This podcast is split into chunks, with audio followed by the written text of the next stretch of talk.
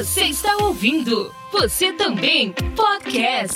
Grande parte dos podcasts brasileiros tem a sua identidade construída com auxílio de vinhetas, vírgulas sonoras e música de fundo. Mas seria permitido utilizar qualquer música ou efeito baixado da internet? Seria possível utilizar a trilha sonora de um filme ou a música de uma banda? Meu nome é Carlinhos Velaronga, eu vivo na província de Shizuoka, no Japão, e o meu objetivo é compartilhar com você um pouco do que eu tenho aprendido nas minhas aventuras com produção de podcasts aqui na Nabecast Podcasts e Multimídia. Neste episódio eu vou compartilhar com você o trecho de uma conversa que eu tive com Gabriel Tuller no mês do podcast em 2020. O Tuller, ele trabalha profissionalmente com edição de podcasts e de vídeos e é o editor do BTcast, que foi o primeiro podcast que eu ouvi e também é o podcast que me inspirou a entrar no mundo dos podcasts como produtor e até hoje é um podcast que é uma referência para mim. É isso, estudante, seja bem-vindo ao Você Também Podcast, a sua caixinha de ferramentas para produção de podcasts.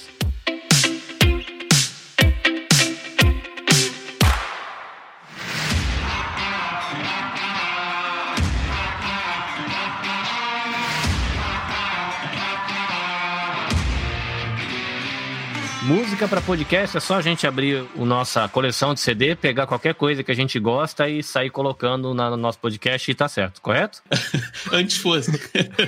Antes fosse isso. Para não dizer que não existe essa possibilidade, existe essa possibilidade. Mas você vai ter que pagar para um órgão que a gente tem aqui no Brasil que chama o ECAD. Ele tem agora, é, mais recentemente, ele tem essa uma área específica para podcasts. Você paga um valor mensal, acho que é, é não sei quantas UDAs, cada UDA equivale a 80 reais então vai dar, sei lá, uns 250 reais por mês para esse ECAD para você poder utilizar músicas de terceiros. Só que eu acho que só vale para músicas nacionais. Então, se for, for, usar músicas internacionais, é outra coisa. E aí, enfim, é uma, é uma legislação que não tá. Como é muito recente nessa questão de podcast, ela é uma legislação que ainda não tá muito bem assim acertada. Ela, ela vem muito herdada do rádio, é muito herdada do que o rádio faz e a gente meio que adapta para a parte online, né, para o podcast mas ainda é muito, é muito nebuloso, assim. Nem os, eu, eu fiquei um tempo, assim, estudando isso, vendo uh, juristas falarem, advogados, pessoas que trabalham com direitos autorais e tudo mais, e nem eles chegam a uma conclusão do que que pode, o que que não pode, como é que funciona essa arrecadação, que, enfim, existe uma grande possibilidade de você usar ou não e, e, e pagar tanto, porque chega uma hora que equivale basicamente à sua renda e a, a renda que você gera a partir daquele podcast e tal. Enfim, é bem confuso. Para não ficar tão confuso assim, eu falo, gente, não usa não. Usa músicas que são royalty free, ou você paga um banco de áudio para você e você pode utilizar, ou você vai no YouTube, no Facebook, tem músicas que são livres de direitos autorais, e você não vai ter problema com isso tão cedo assim. Você quer, ah, meu podcast é musical, a gente fala sobre músicas. Então, assim, das duas, uma. Ou você se costa para separar um dinheiro para pagar o ECAD, ou você faz e vê o que, que vai dar. Assim, vê o que, que vai dar. Pode ser que a empresa entre em contato com você e peça para você tirar do ar, peça para você tirar de músicas, peça para o seu podcast ser derrubado, peça para você nunca mais postar nada. Enfim, Hoje em dia, inclusive, o próprio Spotify já tem inteligência artificial fazendo isso, né? E eles derrubam o, o feed, se eu não estiver enganado, e eu ouvi é alguma coisa num desses blogs de tecnologia de que a galera tá colocando um negócio uhum. no Apple que eles conseguem encontrar meio segundo de música.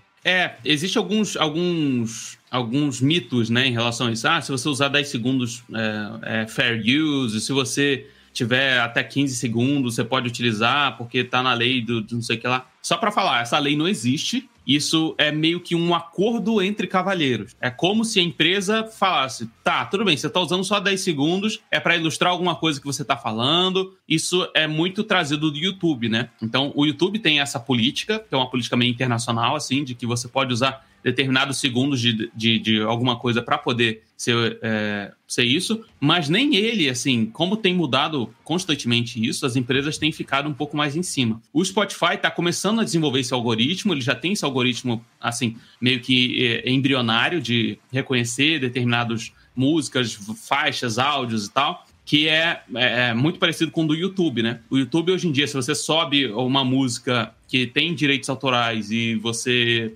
não paga por isso e tal, você bota lá para monetizar, ele já pega dire direto, assim, na hora. E aí vai variar de acordo com a empresa. Tem empresas que isso trazendo do YouTube. Tem empresas que falam, beleza, você pode utilizar, mas você não pode monetizar, então você não vai ganhar dinheiro em cima da minha do, do que eu faço. Tem empresas que falam, não, você está usando o que é meu, não vai e eu vou bloquear o seu vídeo para tudo quanto é lugar, você não vai poder fazer. E tem outras pessoas, tem outras empresas que falam, beleza, você vai utilizar, mas a gente vai dividir essa monetização aí. Você vai ficar com metade, eu fico com metade e assim todo mundo fica feliz.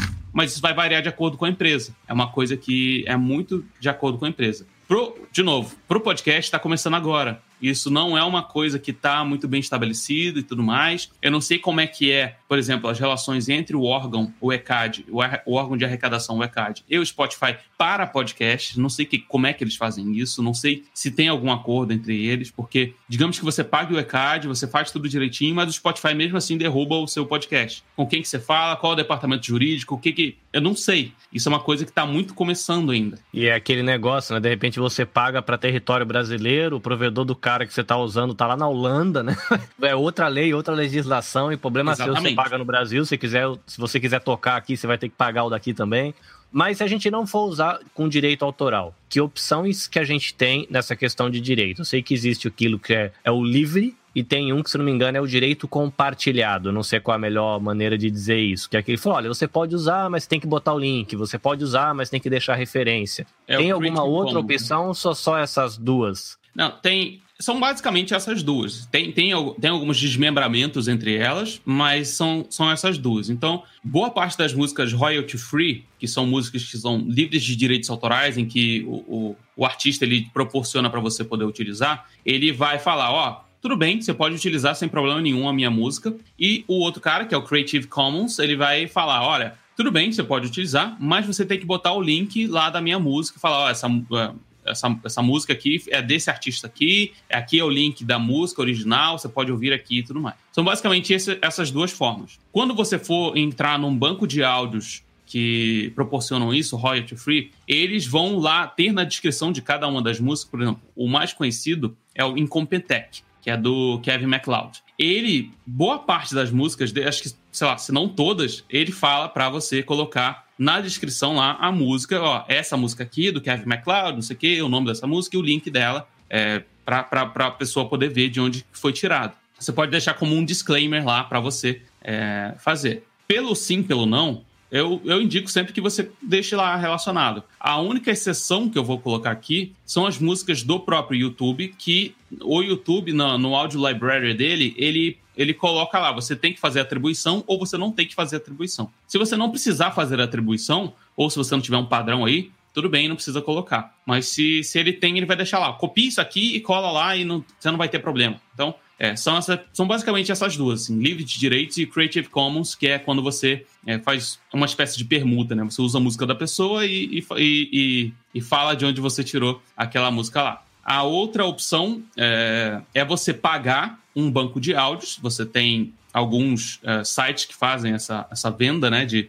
de músicas, de trilhas e tal, para você poder utilizar. E aí você fica a seu critério, se você vai querer ou não colocar de onde você tirou. Você pode colocar como um padrão, por exemplo, o Epidemic Sound, né, que eu acho que é um dos mais conhecidos. Então, músicas fornecidas pelo Epidemic Sound, pronto, você já está é, liberado para poder utilizar, porque você paga para ter acesso àqueles bancos lá. E aí a questão também, nesses casos dos pagos, de tomar cuidado de ver direitinho quais são as cláusulas do contrato, né? Uma vez eu estava comprando, quando eu comecei a fazer meu podcast, quando eu quis fazer uma vinheta, eu comprei e aí eu tive o problema de que eu comprei, usei, aí depois eu fui olhar direitinho lá a descrição tal das notas, era para ser eu fiz a minha vinheta, mas eu podia ter rodado a vinheta no único programa.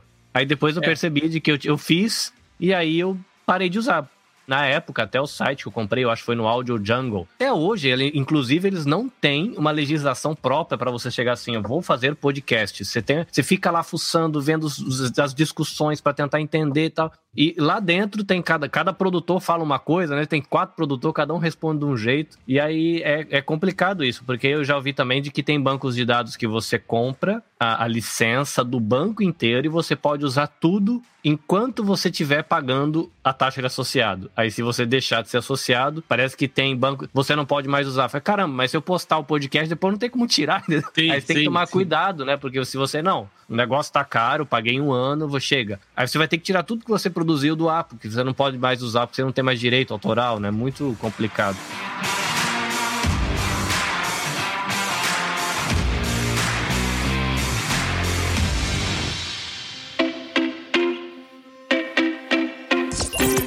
Você está ouvindo? Você também podcast. Muito bem, eu quero agradecer ao Gabriel Tuller pela contribuição e eu vou deixar na descrição do episódio o link para você conferir o bate-papo que eu tive com ele na íntegra e também um link para você conhecer o trabalho do Tuller. Você pode ampliar a discussão do tema de hoje fazendo parte do grupo Você Também Podcast no Telegram. No grupo você poderá conhecer outros podcasts, fazer novos amigos, tirar dúvidas e ajudar a galera compartilhando o que você já aprendeu. Para finalizar, se você quiser conhecer um pouco do que eu tenho feito aqui na Terra do Sol Nascente, basta visitar a página nabecast.jp ou buscar por nabecast.jp nas redes sociais. A Nabecast está no Telegram, Instagram, YouTube, Facebook e também no Twitter. Todos os links estarão na descrição do episódio. É isso, te espero no próximo episódio. Até a próxima. Sayonara.